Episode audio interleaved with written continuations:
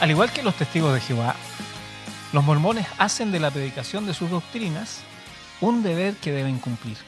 Así entonces, vemos por las calles de dos en dos estadounidenses visitando barrios para llevar su mensaje.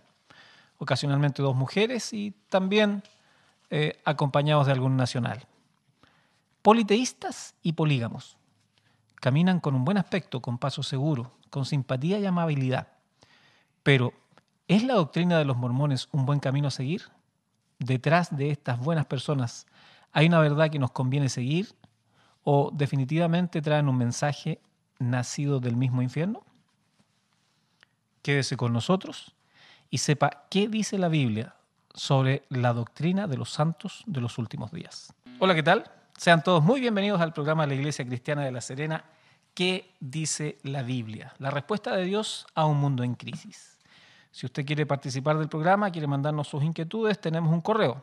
El correo es radio arroba iglesia cristiana la serena. Radio arroba iglesia cristiana la serena. Anímese a escribirnos. Muy bien, partimos hoy día. Saludamos a nuestro, eh, al panel de costumbre, pastor de la iglesia, Carlos Flores. Un saludo a todos nuestros auditores y bueno, también contento de poder continuar eh, develando lo que esta doctrina eh, enseña y, y, promueve. Y también, anciano de la iglesia, hermano Andrés Bodini. Muy contento, muy agradecido de Dios poder estar tocando estos temas que mucha gente debe conocer. Es bueno que haya gente escuchándonos para eh, que se enteren qué dice la Biblia, porque en el fondo eso es lo que queremos hacer. ¿Qué dice la Biblia respecto de las doctrinas que estamos conversando? Y lo que ya habíamos hablado acerca de los eh, mormones, eh, pasa un poco por su historia. Don José Smith, si, lo recuerdan, ustedes me corrigen, si recuerdo bien, don José Smith recibe de un ángel unas tablas y además de, estas tablas recibe unas piedrecitas que se transforman en una especie de lentes que le ayudan a poder descifrar o interpretar lo que las tablas decían. Y a partir de ahí entonces nacen todas las doctrinas de los mormones. Sí, y, sí es eh, importante, disculpa Jonathan, destacar que mormones o normalmente se le conoce como la iglesia de los santos de los últimos de los días. últimos días, bien. Uno le dice en forma así vernacular mormones, digamos. Pero el nombre correcto sería los santos de los últimos días. Ese es, la iglesia de los santos de los últimos días es el nombre, por así decir, oficial. Exacto. Algo de lo que ya conversamos es, respecto de Dios, ellos son politeístas. Inicialmente politeístas. Actualmente no tan así, digamos. Pero, pero su comienzo se habla, de todas maneras, cuando hablamos de el, em, la eternidad para ellos, estamos hablando de un lugar, una posesión en algún planeta, donde van a estar permanentemente engendrando almas que luego van a ser dioses. Estoy en lo correcto. Correcto. Mira, eh, si me permite, eh, la verdad que toda esta temática, por ejemplo, lo que comentaba Andrés de los Jesucristo, los santos de los últimos días, eh, es bastante posterior a la denominación inicial. Ellos se les conocía como los moronis. Y después derivó, eh, claro, y después eh, derivó en mormones. De hecho, se, eh, la, hay una historia que, que, no todos la cuentan, pero originalmente, según su concepción, se le hubiese, a los 15 años a José Smith se le aparece Dios mismo y Jesús, y le hablan de que él es el elegido para restaurar la iglesia o la iglesia de Jesús eh, y, eso hace que él deseche todas las otras religiones y que él había, bueno, Dios desecha todas las otras religiones, todas las otras creencias y que él era el elegido para hacer esta restauración. Eh, posteriormente viene eh, la, bueno, y le habla Dios supuestamente y Jesús supuestamente le hablan de estas planchas de oro que, que, que hablamos y posteriormente recibe la visita de este ángel Moroní, hijo de Mormón, Mormón. claro. Hijo de Mormón. Casi digo Morón, un arquero que fue muy bueno, campeón de la Copa Libertadores de América con Colo Colo. no era necesario ese comentario. Pero bueno. Eh, pero anda por ahí. Entonces, el tema era básicamente eh, entender que como es una secta, y una de las características de todas las sectas, es que tienen, entre comillas, por favor, entre comillas, la libertad de cambiar, agregar, quitar, eh, mejorar. Modificar. Modificar cualquier cosa de sus doctrinas, porque no se ciñe a la Biblia. Los cristianos verdaderos no tenemos esa, esa, eh, facultad. esa facultad, ¿me entiendes? Ellos la tienen. Entonces, da lo mismo si en un principio fueron polígamos y eso no fue aceptado socialmente y ahora no lo son. Da lo mismo si la gente de raza negra hasta la década del 60 eran hijos del diablo y ahora ya no lo son. Da lo mismo, da lo mismo todo. Entonces, lo que estamos tratando nosotros de comunicar a través de este, de este programa y específicamente los temas que estamos tocando, que son temas que no se tocan habitualmente por parte de, la iglesia cristiana, esto cuando digo iglesia cristiana me refiero a las iglesias cristianas en general, las cristianas bíblicas, porque de alguna manera una se desconoce el tema al punto, al punto, no muchas, afortunadamente pocas, pero al punto de que hay iglesias cristianas que aceptan eh, esta cosa porque de alguna manera dice, bueno, ellos también eh, creen en Jesús. ¿Me entiendes? Entonces. Buscando el punto que los une y no lo que los divide. Lógico. Y eso eh, eh, está, produjo y ha producido un movimiento ecuménico liderado, me recuerdo yo en la década, al principio del 2000, por el pastor, que no sé a esta altura si es verdaderamente un pastor, Rick Warren, un pastor que escribió un libro que se llama Una vida con propósito, bestseller de venta, espectacular todo. Bueno, y él... Muy lindo el libro. Claro. Pero el tema doctrinal que, él enseña Un desastre, un desastre. Eh, eh, eh, doctrinalmente la vida de... Porque él es uno de los que promueve este ecumenismo donde tenemos puntos de unión con mormones, con, con testigos de Jehová.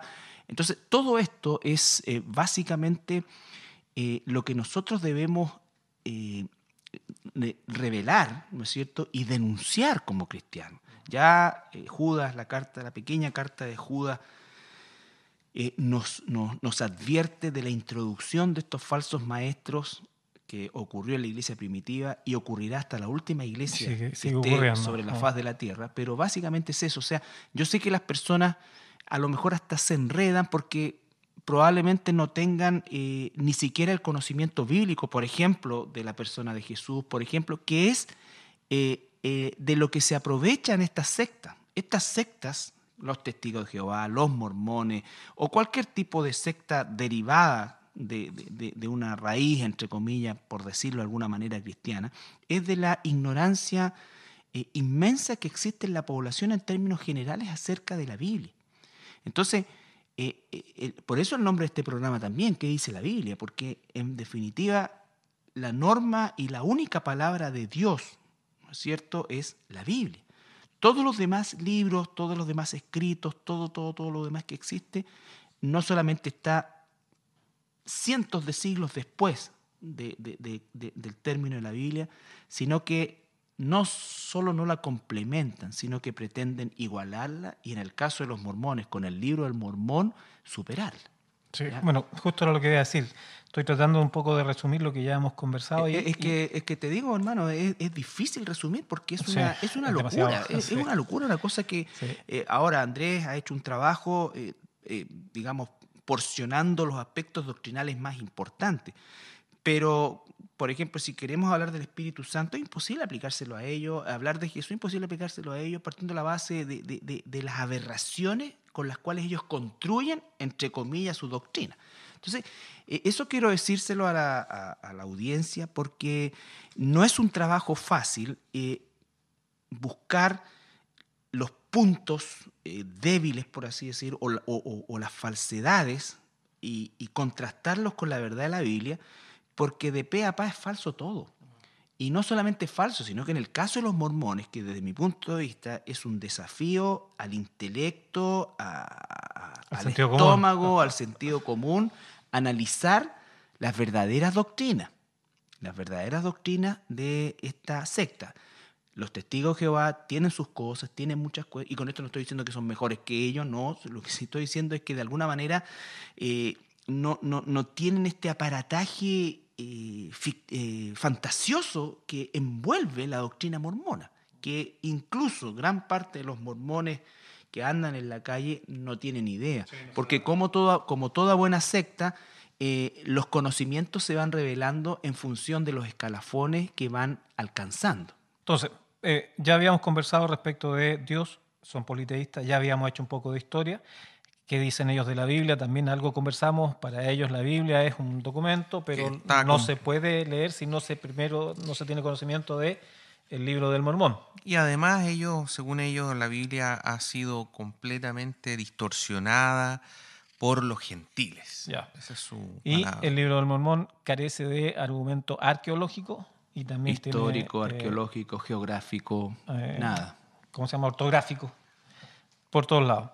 Y eh, también ellos hablamos un poco de lo que dicen acerca de Jesús y dicen cosas tremendamente aberrantes, mm, por decir alguna. El, que Jesús era polígamo.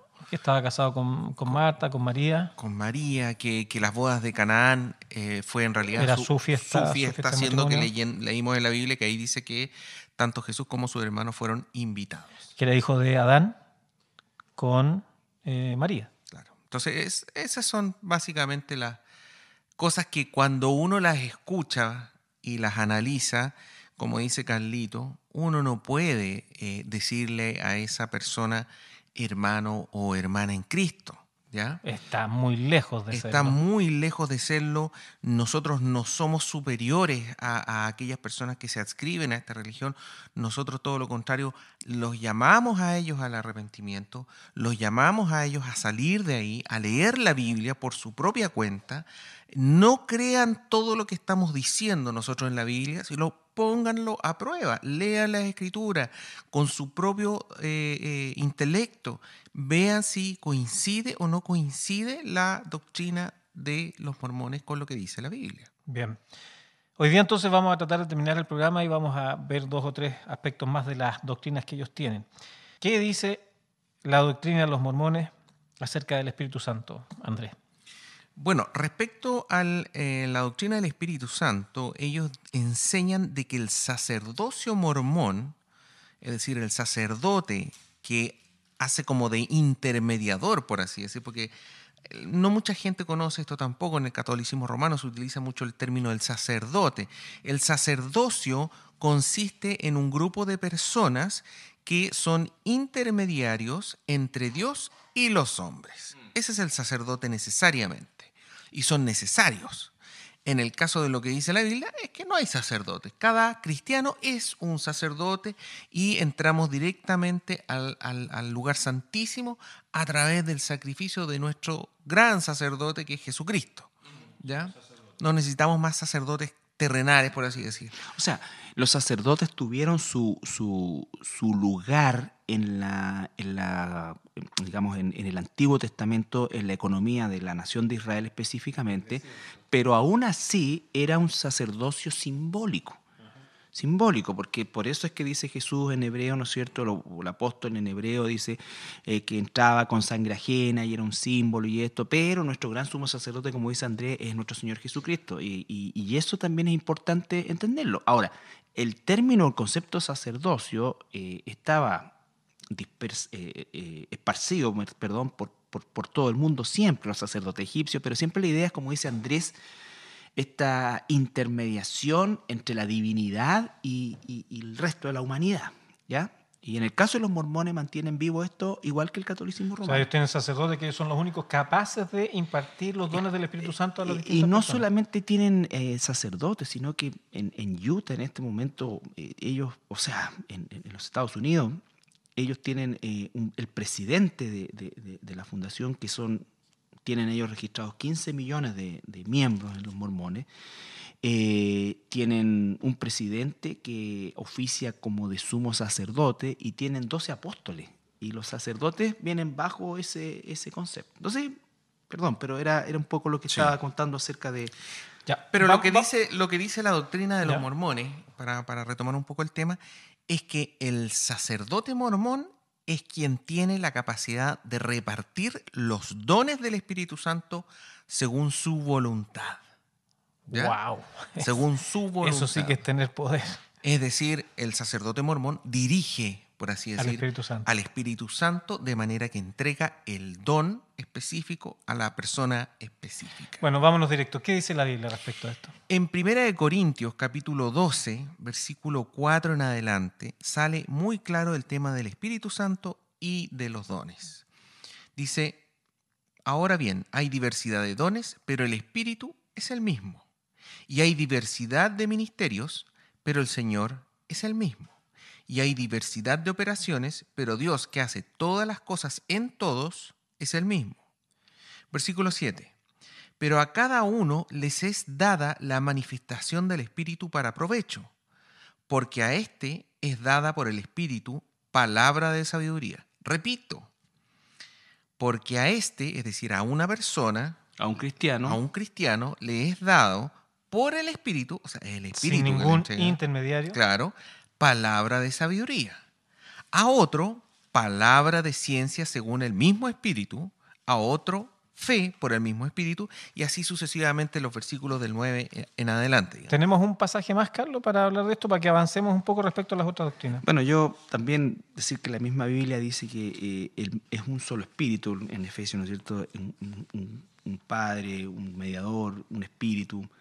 Eh, siempre es el espíritu, porque el espíritu también es Dios, como la Biblia nos dice. Bueno, ellos hablan del Espíritu Santo, ¿no es cierto? Pero la Biblia claramente, y a la luz de lo que comparte Andrés, obviamente la, la- la posición, la descripción que ellos hacen del Espíritu Santo no es la descripción que la Biblia hace del Espíritu Santo, por lo tanto ellos no están hablando del Espíritu Santo, aunque digan que es el Espíritu Santo. Por eso que nos dice 1 Juan 4.1, dice, amados, no creáis a todo espíritu, sino probad los espíritus si son de Dios, porque muchos falsos profetas han salido por el mundo. ¿Cómo vamos a saber nosotros si eh, lo que están diciendo los mormones del Espíritu Santo es realmente la verdad? Por medio de la palabra. Acaba de leer Andrés, ¿no es cierto?, que es el Espíritu el que reparte como Él quiere, los dones a cada uno de los miembros de la Sin iglesia. apoyo de intermediarios. Lógico, o sea, uno. el concepto del sacerdocio no aparece por ninguna parte. O sea, imagínense que los dones del Espíritu Santo sean repartidos según el sacerdote. O sea, imagínate el poder que tendría eh, el, Como Dios, el- po. el sacerdote. Claro, o sea, ya, tú Dios. vas a tener don de sabiduría. Tú vas a tener este otro. tú vas a tener don de continencia. Sonaste. Eunuco al tiro. Avancemos. Sí, señor.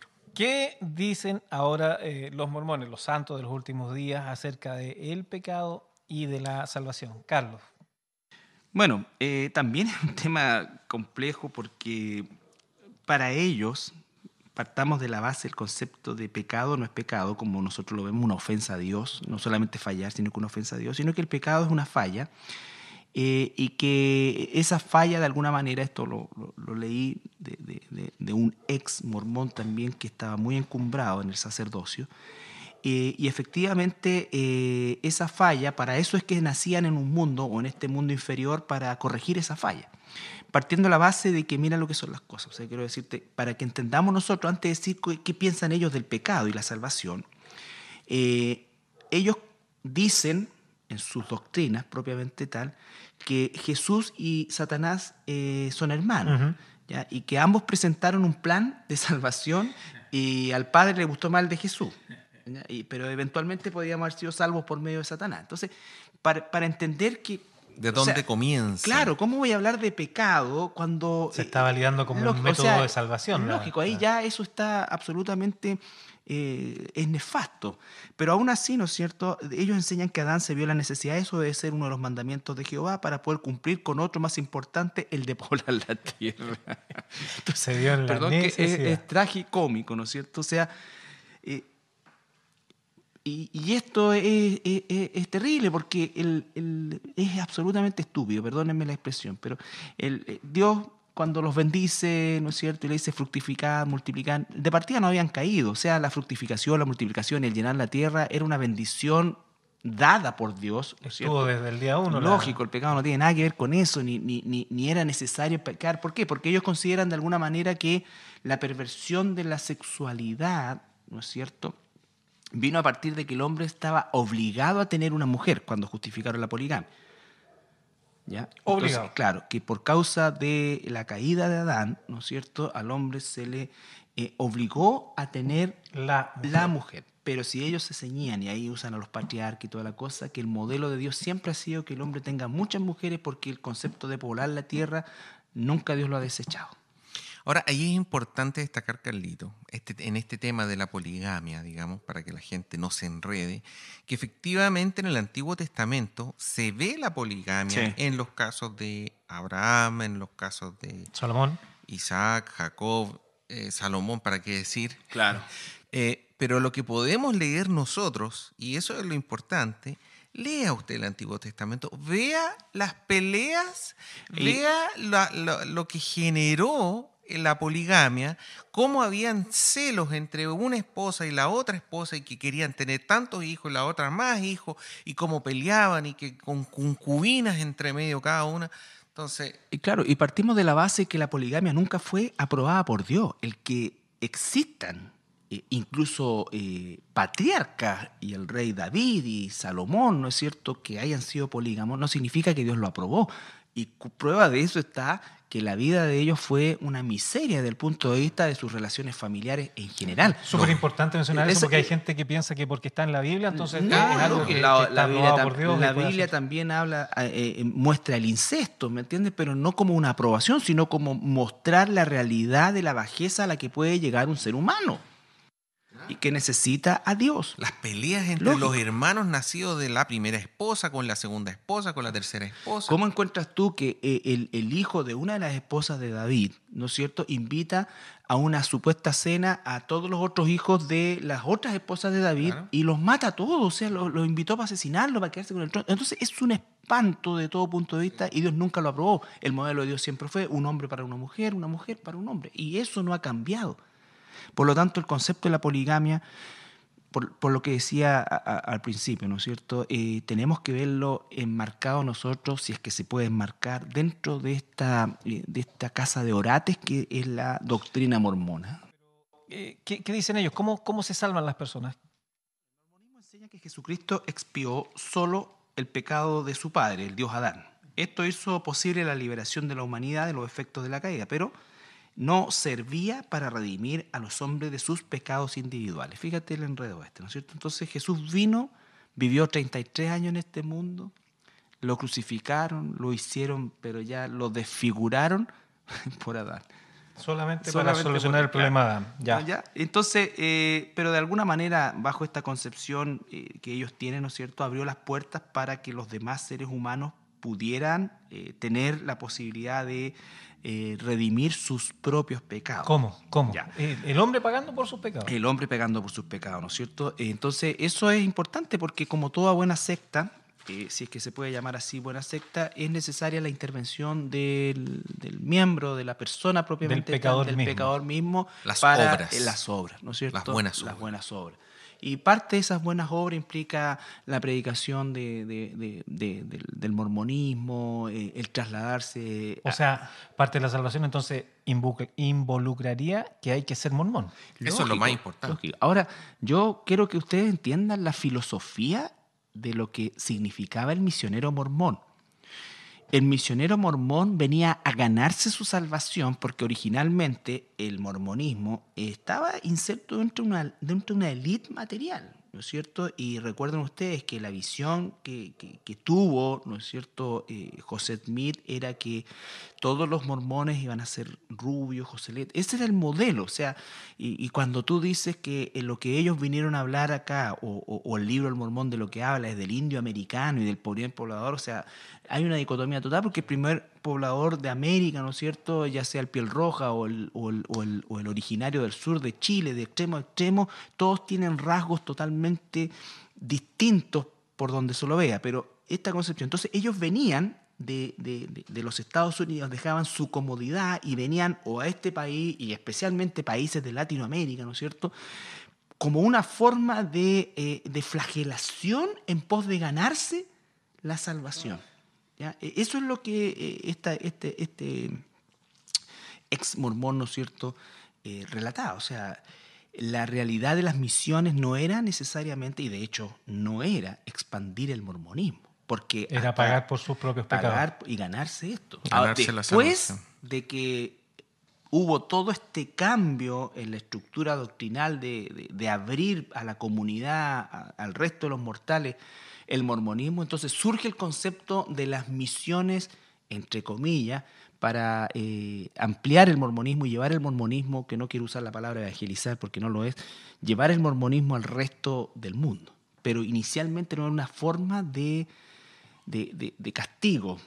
No, no sé si de castigo, pero era una, era, era una forma de flagelación, salir de la comodidad de su casa, de lo que de era. Hacer buenas obras. Claro, Entonces, y, si, mezclarse lo, con la si lo entendí bien, eh, la muerte de Cristo soluciona el problema de, del En- pecado solamente de Adán. Adán.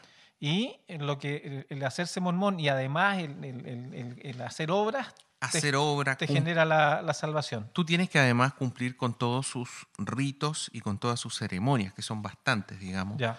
Pero Y- para que no para que no entremos en eso y Sí. para que avancemos, Primera bueno, de Juan. ¿Qué dice la Biblia? Primera de Juan Ya. 2.2 dice, y él, refiriéndose a Jesús, es la propiciación, vale decir, el sacrificio justo, perfecto por nuestros pecados, está hablando el apóstol Juan, o sea, a lo menos ya no es solo Adán, aquí está hablando Juan. Y usa la palabra plural, nuestros pecados, está incluyendo a todos los que estaban en ese tiempo con él Todos y todos los pecados. los pecados. Y no solamente por los nuestros, va más allá de lo que Él en ese momento representa o en el tiempo en que Él vive, sino que dice, y no solamente por los nuestros, sino también por los de todo el mundo. Ese es primera de Juan, capítulo 2, versículo versículo 2, dos.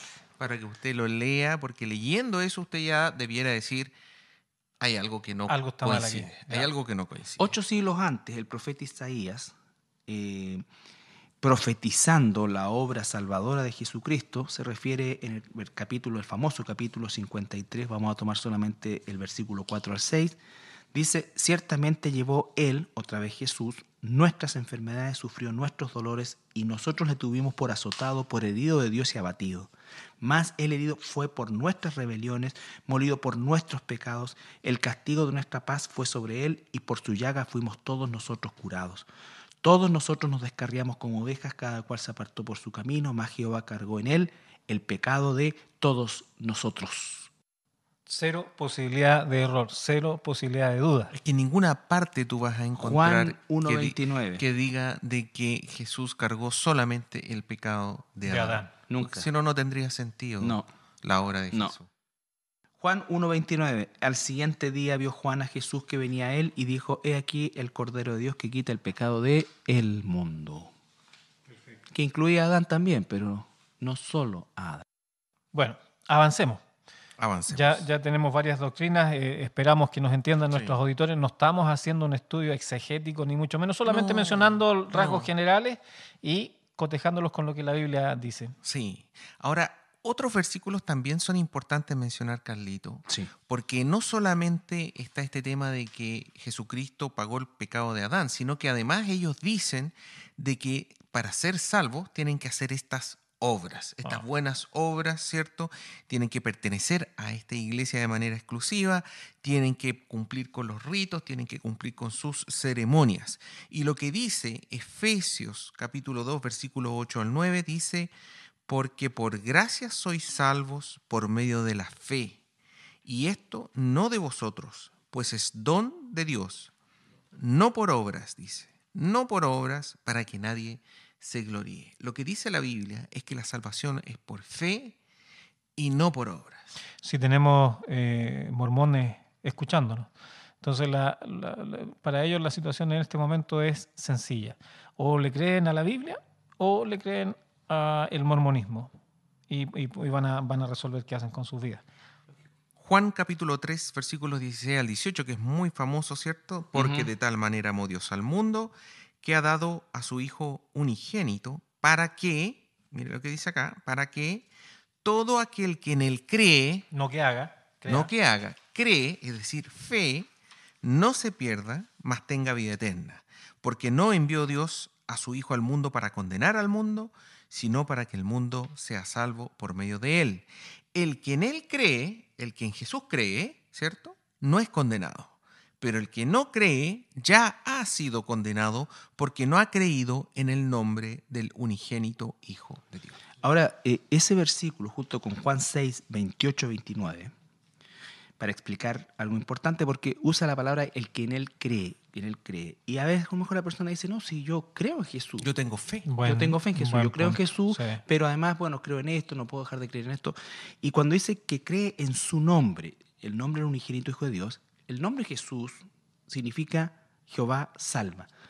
Jehová salva significa que Él es el único camino, la única verdad, la única vida, el único mediador, dice 1 Timoteo 2.5, hay un solo Dios, un solo mediador entre Dios y los hombres, Jesucristo, hombre, ¿no es cierto? Y eso significa que creer en el nombre de Jesús es creer que Él es Dios y creer que fuera de Él no hay otra forma de salvación. Cuando Jesús dice, antes de la resurrección de Lázaro, está conversando o está hablando con Marta, ¿no es cierto? Y él dice, yo soy la resurrección y la vida, el que cree en mí, aunque muera, vivirá, y todo aquel que cree en mí no morirá eternamente. Entonces le pregunta Jesús a Marta, ¿tú crees esto? Y Marta responde, sí, Señor, yo he creído que tú eres el Cristo, el Hijo de Dios que has venido al mundo. Tú eres Dios, Dios Padre, Dios Hijo, Dios Espíritu Santo. Solo Dios podía salvar al ser humano. Solo Dios podía salvar al ser humano, porque cuando Adán pecó contra Dios, adquirió una deuda del tamaño de Dios.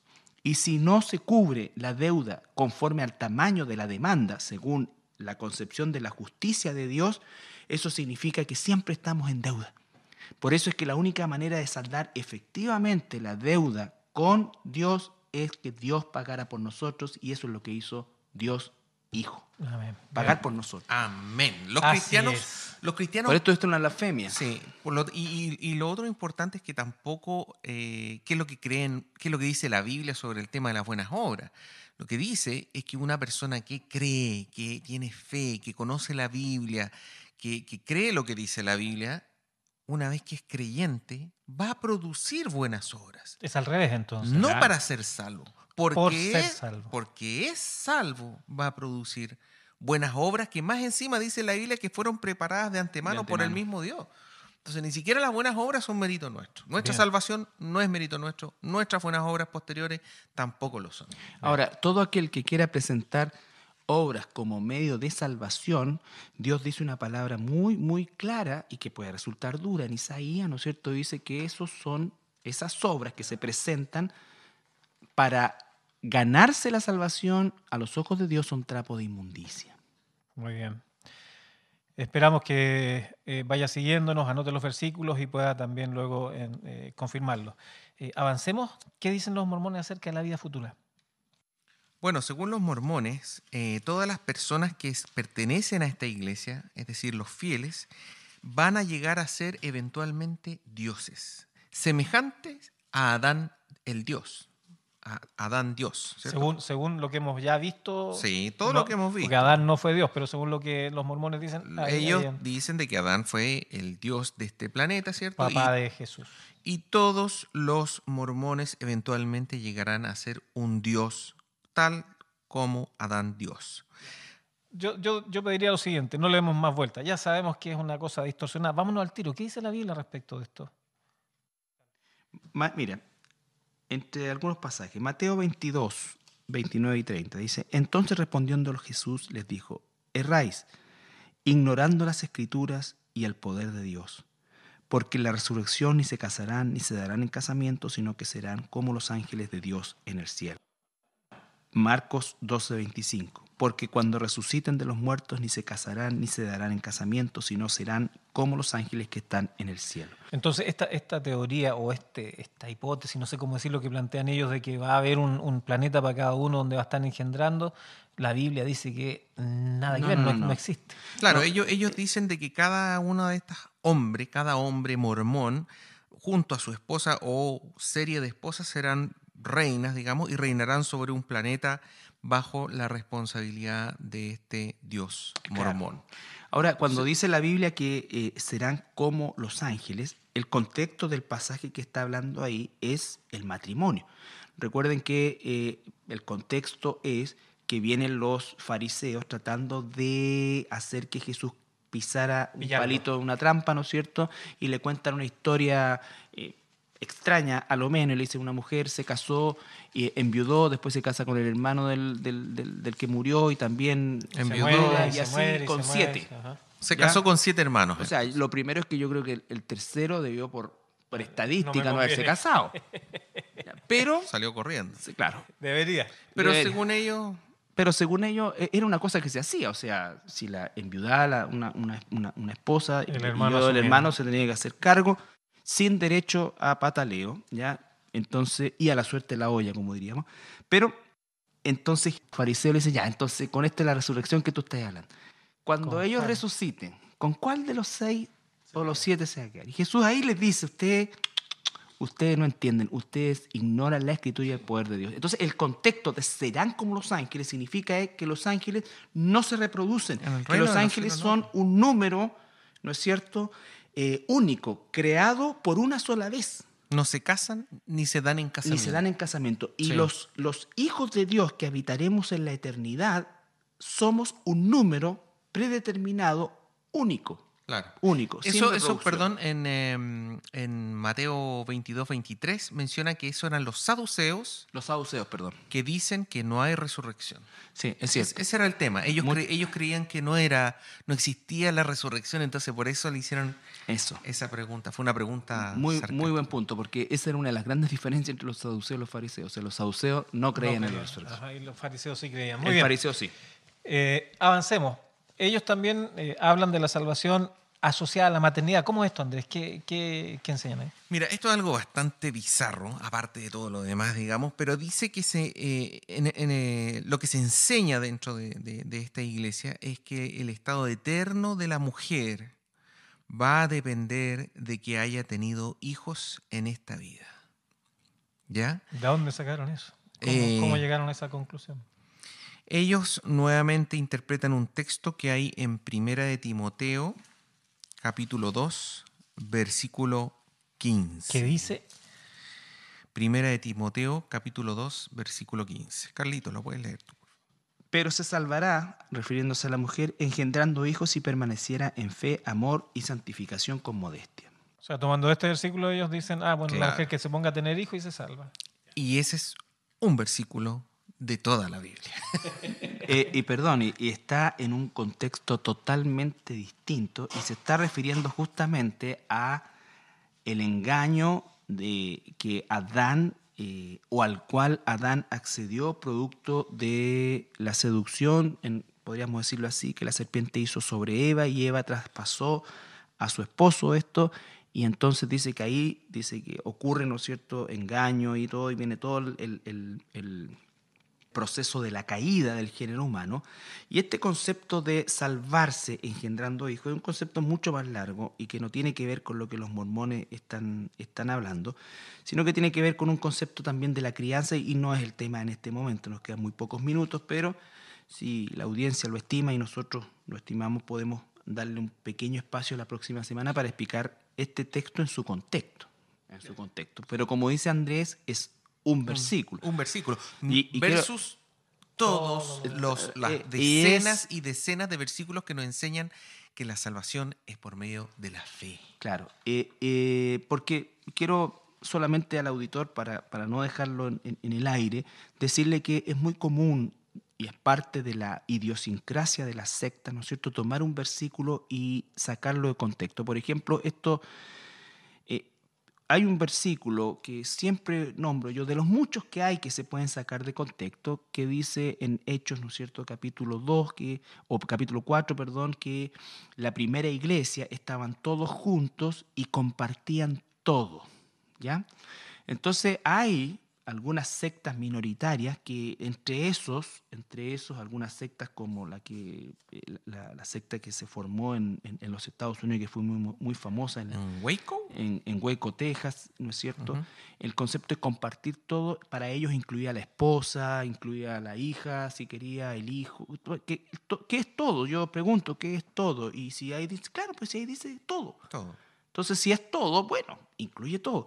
Pero eso es, es, una, es una perversión porque la Biblia dice en el Salmo 119, 169, 169, ¿no es cierto? Dice que la suma de tu palabra es la verdad. O sea, usted tiene que tener, por eso es que es tan importante estudiar lo que estamos haciendo nosotros acá en la iglesia, la teología sistemática, que es tener una visión de un tema, ¿no es cierto?, a lo largo de toda la escritura para sacar una conclusión escritural acerca de la doctrina propiamente tal para poder enseñarlo. O sea, por ningún motivo levantar una doctrina a partir de un solo versículo. Nunca, No, nunca jamás. Esa es la idea. Esa es la idea, exacto. Y eso es la característica de la secta, ¿no es cierto? Así es Sacar como funciona. contexto, o sea, un, un texto fuera De fuera- contexto. fuera de contexto como pretexto Como pretexto para hacer su... su- para hacer lo que yo quiera. Muy bien, les propongo algo. Eh, vamos a una pausa eh, musical, ya nos está pidiendo el tiempo, vamos a una pausa musical y luego seguimos. Muy bien, estamos de vuelta entonces, eh, terminando ya lo que es el, el programa en el que hemos estado hablando acerca de la doctrina de los eh, mormones. Vamos llegando al final, queremos ya empezar a concluir el programa y hay un versículo que es importante mencionarlo. Andrés. Sí, el versículo está en el libro de Gálatas, capítulo 1, versículo 8, y es tajante para toda la doctrina de la iglesia de los santos de los últimos días o mormones. Gálatas capítulo 1, versículo 8. Si no ha visto ningún otro versículo, le pedimos que lo anote y lo lea, por favor. Dijimos Gálatas. Versículo 1, Capítulo capítulo uno. 1, versículo 8. Dice, más, dice el apóstol Pedro, por, por si acaso quien, es, quien escribe, más, si aún nosotros, Pablo. Perdón, el apóstol Pablo, más si aún nosotros o un ángel del cielo os anunciare otro evangelio diferente del que os hemos anunciado, sea anatema. ¿Qué, ¿Qué significa anatema? maldito. Tal vez si hubiésemos empezado por este versículo nos habríamos ahorrado dos programas. Si hubiésemos, eh, si, si las personas hubiesen puesto atención a este versículo, nunca hubiese existido la iglesia de los santos de los últimos días o mormones. Porque este versículo es tajante. El apóstol Pablo le está diciendo, si yo, Pablo, si mis hermanos, eh, no sé, los que lo estaban rodeando, Timoteo, Tito. Le llevamos a ustedes, la nación o la, la ciudad de, de, de Gálatas, le llevamos otro evangelio diferente, distinto, no lo acepten. Seamos nosotros malditos. Si se los lleva un ángel del cielo, que es justamente lo que enseña y con qué parte la doctrina de los mormones, eh, con este famoso ángel Moroni, hijo del ángel mormón, ¿cierto? Dice, o si un ángel del cielo os anunciare otro evangelio diferente del, del que os hemos anunciado, sea maldito, sea anatema. Entonces, con este puro versículo nomás, ya estamos viendo que está explícito el no recibir ningún otro evangelio, ni siquiera del mismo apóstol Pablo. Claro, si Pablo mismo no se ajustaba al, al- al Evangelio, que, como dice la carta a los Corintios también, así como recibí un Evangelio que Jesús- murió por nuestros pecados, como lo dice la Escritura, que resucitó, como Eso lo es dice la importante, Escritura. como definir, definir cuál era el evangelio que habían predicado. Eh, Ellos habían predicado el Evangelio de, en primer lugar, que todos estamos desde Adán en adelante. El mismo Pablo lo, lo- lo menciona en Romanos, todos pecamos y estamos destituidos de la gloria de Dios. Eso sería Romanos 3.23. Todos Exactamente. Y responsabiliza a Adán no solamente de su pecado, sino que la consecuencia de todo el pecado que entró en la humanidad a partir de ese pecado. Adán no es responsable de mi pecado, pero es responsable de haberme traspasado la condición de pecado. ¿Ya? Yo soy pecador porque Adán era pecador. Y, bueno, Fue pecador. Pero ¿en qué afecta? ¿En qué me afecta a mí o a quienes nos escuchan? ¿En qué afecta esto de ser pecador? Bueno, dice la palabra, ¿no es cierto?, que todos pecamos y estamos destituidos de la gloria de Dios. Y estar destituido de la gloria de Dios significa que nosotros no tenemos eh, presencia con el Señor y si no tenemos presencia con el Señor, al finalizar nuestros días, dice la Biblia, ¿no es cierto?, en, en- en esta tierra y, y morir físicamente, vamos a abrir los ojos en el infierno eterno donde van todos aquellos que rechazan el verdadero evangelio. Pero, Carlos, si, si todos somos pecadores, significa que todos nos vamos al infierno. Bueno, el versículo 24 y 25 de ese mismo pasaje de Romano es maravilloso porque dice, hemos sido, somos todos pecadores, ¿no es cierto? Pero lo voy a leer mejor para Sí, que lo- mejor. la, la audiencia es lo... Romanos capítulo... La capítulo 3, 23. Bueno, Romanos 3, por lo demás, es un capítulo maravilloso, Maravilloso. lleno de excelente doctrina, donde también menciona al final de que los mandamientos de Dios nunca fueron para ser salvo a nadie. A nadie, fueron para demostrarnos que somos pecadores. Eh, En esta parte, antes de que lo leas, Carlos, en esta parte entonces lo que estamos haciendo, en esta parte del programa, es definir cuál es el evangelio que se refería a Pablo aquí, eh, que, que si alguien predica otro evangelio, eso estamos haciendo. Así es. Por cuanto todos pecaron y están destituidos de la gloria de Dios, Romanos 3:23, versículo 24, siendo justificados gratuitamente por su gracia mediante la redención que es en Cristo Jesús, a quien Dios puso como propiciación por medio de la fe en su sangre, para manifestar su justicia a causa de haber pasado por alto en su paciencia los, pecados pasados. Entonces, claramente dice, todos somos pecadores, pero en Cristo Jesús nosotros somos justificados, no porque lo merecemos, nuestras obras son, son nada, ¿no es cierto? Imposible, sino que es por gracia. O sea, porque aun cuando no lo merecemos, Dios nos lo da. Por gracia, por medio de la fe Por medio en de la su fe, sangre. en su sangre, o sea, en su sacrificio, en su muerte y resurrección. Que su sangre tiene el poder de perdón. Esa es la fe que nosotros tenemos. Romanos 6:23 dice, la paga del pecado es muerte, mas la dádiva de Dios es vida eterna en Cristo Jesús, Señor nuestro. ¿Qué es Entonces, dádiva, Carlos? Dádiva es, es diferente, por ejemplo, de limón. Limón es dar lo que me No te sobra. interesa, lo que te- me sobra, ¿no es cierto? Ofrenda es dar según mi, mi- mi corazón, ¿no es cierto? Eh, pero dádiva es dar lo justo, lo exacto, lo preciso, lo correcto. Por ejemplo, si yo veo a, una- a un niño descalzo, a, un- a una persona descalza, tú andas vestido completo y, y estás descalzo, lo que tú necesitas son zapatos, Zapatos. ¿no es cierto? O sea, aunque te dé un vestón como una ofrenda, claro, qué rico todo, pero no es mi necesidad, mi necesidad son zapatos, ¿ya? Es lo que tú necesitas. Lo que tú necesitas. Y lo más que el ser humano necesitaba era que su pecado, o sea, su culpa fuera cubierta. Y lo único justo que cubría esa deuda es Jesucristo. ¿Por qué? Que Jesucristo es Dios. Adán pecó y ofendió a Dios. Él pecó contra Dios, no existía otro ser humano en ese momento. Pecó contra Dios. Por lo tanto, la deuda que adquirió, vuelvo a insistir, era del tamaño de Dios. Y la pregunta es, ¿hay alguien en este mundo que se atreva a decir que puede pagarle a Dios? Obviamente debe haber algún loco por ahí, ¿no es cierto? Pero la verdad de las cosas es que eso es imposible. Yo quisiera aclarar bien el punto, Carlos, porque hay gente y mucha gente cuando es confrontado con esta verdad, hay personas que dicen, bueno, Dios verá, pues, él, él verá todo lo que yo he hecho, Él sabe que yo he sido un buen esposo o que he sido una buena mamá, no sé, entonces Él tendrá que considerar si me lleva al cielo, eso está bien, está Eh, no, porque vuelvo a insistir lo que decía Andrea un rato atrás antes de la pausa musical. Decía, efectivamente, eh, cuando nosotros somos salvados, ¿no es cierto? También hacemos buenas obras, pero esas buenas obras no compran nuestra salvación. Esa, la salvación es un regalo, es una dádiva, es, es, es una propiciación, es algo que no merecemos. Pero si yo pretendo con mis obras pagar la deuda, eso a los ojos de Dios es trapo de inmundicia, por muy buena madre que seas, por muy buen padre que seas, por, por lo que sea. A los ojos de Dios no se cancela ninguna deuda. correcto. Ninguna deuda. Porque no, no, no, no se paga la deuda a la altura, A la altura de Dios. a la altura de Dios. Lógico. digamos. Oye, hay otro versículo que es 2 de Corintios 11.4, 2 de Corintios 11.4, que nos da también un entender semejante a Gálatas 1.8. Segunda de Corintios capítulo 11, versículo 4. ¿Qué dice? Dice, porque si viene alguno predicando a otro Jesús que el que os hemos predicado, y si recibís otro espíritu que el que habéis recibido, u otro evangelio que el que habéis aceptado, bien lo tolera- toleráis. Eso habla de la condición natural caída de nosotros los seres humanos, que eh, si nos predican la verdad, la desechamos y nos, nos patea.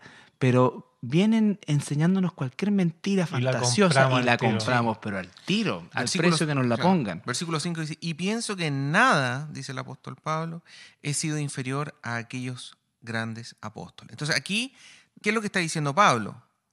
Vienen personas de afuera, les enseñan a otro Jesús, les enseñan otro, Otro espíritu, espíritu. les enseñan otro evangelio y ustedes bien lo toleran, o sea, lo aceptan al tiro. po. Pero, eh, pero se les habla la verdad y no. Y no hay caso. Entonces, el, el evangelio verdadero, entonces, el de la Biblia es, todos somos pecadores, producto de este pecado estamos todos condenados al infierno, Todos. pero la única, la única alternativa de cualquier ser humano de poder pagar por sus pecados no está en el- el- las cosas que puede hacer por sí mismo, sino está en la persona de Cristo. Y que coloque su fe en eso. Que, exacto, que coloque su fe en eso. Entonces, si volviéramos al pasaje que leímos en Gálatas, eh, si alguien te predica un evangelio distinto de este, Donde tú participas, donde tú tienes que poner una parte, donde es posible que tú puedas mejorar eh, la salvación de Jesús o que tú puedas obviar el sacrificio de Cristo o que eh, hay otro libro que mejora la revelación de Cristo. Hay otro camino. Hay otro camino, ¿no es cierto? O cualquier camino sirve siempre que sea sincero. Todo eso, deséchelo. Todo y, eso está, es y está bajo maldición. de Maldición, Dios. Sea, maldición. sea maldito. Aunque Sea baje quien sea. el ángel Moroni y te la cuente, no le creas. No le creas. Estás no bajo Ahora, maldición. eh, yo nunca sé en realidad, y para el efecto da lo mismo, si esto fue una, una invención magistral de, de una mente per- perturbada, la de las apariciones y todo esto, o efectivamente alguna forma espiritual demoníaca, ¿no es cierto?, Eh, hizo esta, esta revelación. Pero como sea, ¿no es cierto?, Eh, eh, no viene de Dios por, por esto mismo, por todo lo que hemos dicho, porque la certeza nuestra no está en las experiencias que podamos tener, sino que en lo que Dios ha hecho ya y nos ha dejado revelado. Eso es lo que da la seguridad. Importante, pero muy importante lo que, lo que explicaste, Carlos, respecto de que el- esta falla, este pecado, esta mancha que tenemos, eh, es una ofensa hecha a Dios y del tamaño de Dios. No hay nada ni nadie que tenga la equivalencia con Dios, salvo Jesucristo. Salvo Jesucristo. Que es Dios mismo. Y que es Dios, exacto. Tiene que ser Dios quien paga el pecado que se le eh, hizo a Dios. Nadie más puede pagar tal gigante pecado. Terminamos nuestro programa entonces, porque dice la Biblia, mm, el pasaje como cada vez que terminamos eh, lo dejamos con un versículo. Segunda de Tesalonicenses capítulo 2 versículo 7, porque ya está en acción el misterio de la iniquidad, solo que hay quien al presente lo detiene, hasta que él a su vez sea quitado de en medio. Mire, póngame atención, estamos terminando. De alguna manera, el diablo se las ha arreglado para insertar en la mente de las personas una cantidad, pero enorme, gigantesca, de gurúes, eh, grandes pensadores, eh, líderes y doctrinas como esta de los mormones. Todo con el objetivo de negar a Cristo, de que usted no crea que Cristo es el único camino. Y a través de este programa lo que hemos querido es mostrar qué dice la Biblia respecto de la doctrina de los mormones. Y el camino que usted puede seguir, el único camino que puede seguir es arrepentimiento, cambiar su manera de pensar. Volverse del mormonismo, volverse de la ignorancia, volverse de estar apartado de Dios hacia Dios y mirar a Cristo para la salvación de su alma. Es lo que queremos que Dios le bendiga. Muchas bendiciones. Bendiciones.